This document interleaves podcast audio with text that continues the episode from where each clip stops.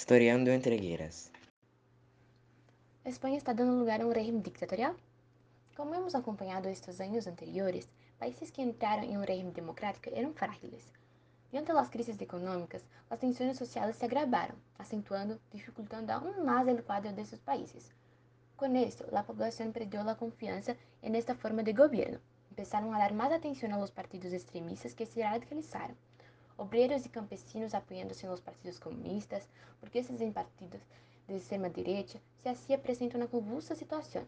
Tomada uma atitude, o governo do país ganha a direção de um conservador, uma pessoa com total poder e autoridade, que hace leis e as modifica de acordo com sua vontade, sem ser sometido a nenhuma limitação. Utiliza o medo e a radicação para perseguir a qualquer que se atreva a opositar a ele e a seu governo. Nos queda saber como este régimen no democrático y autocrático, donde no existe la participación del pueblo, nos llevará. Y esta fue la, la noticia del día. Hasta pronto.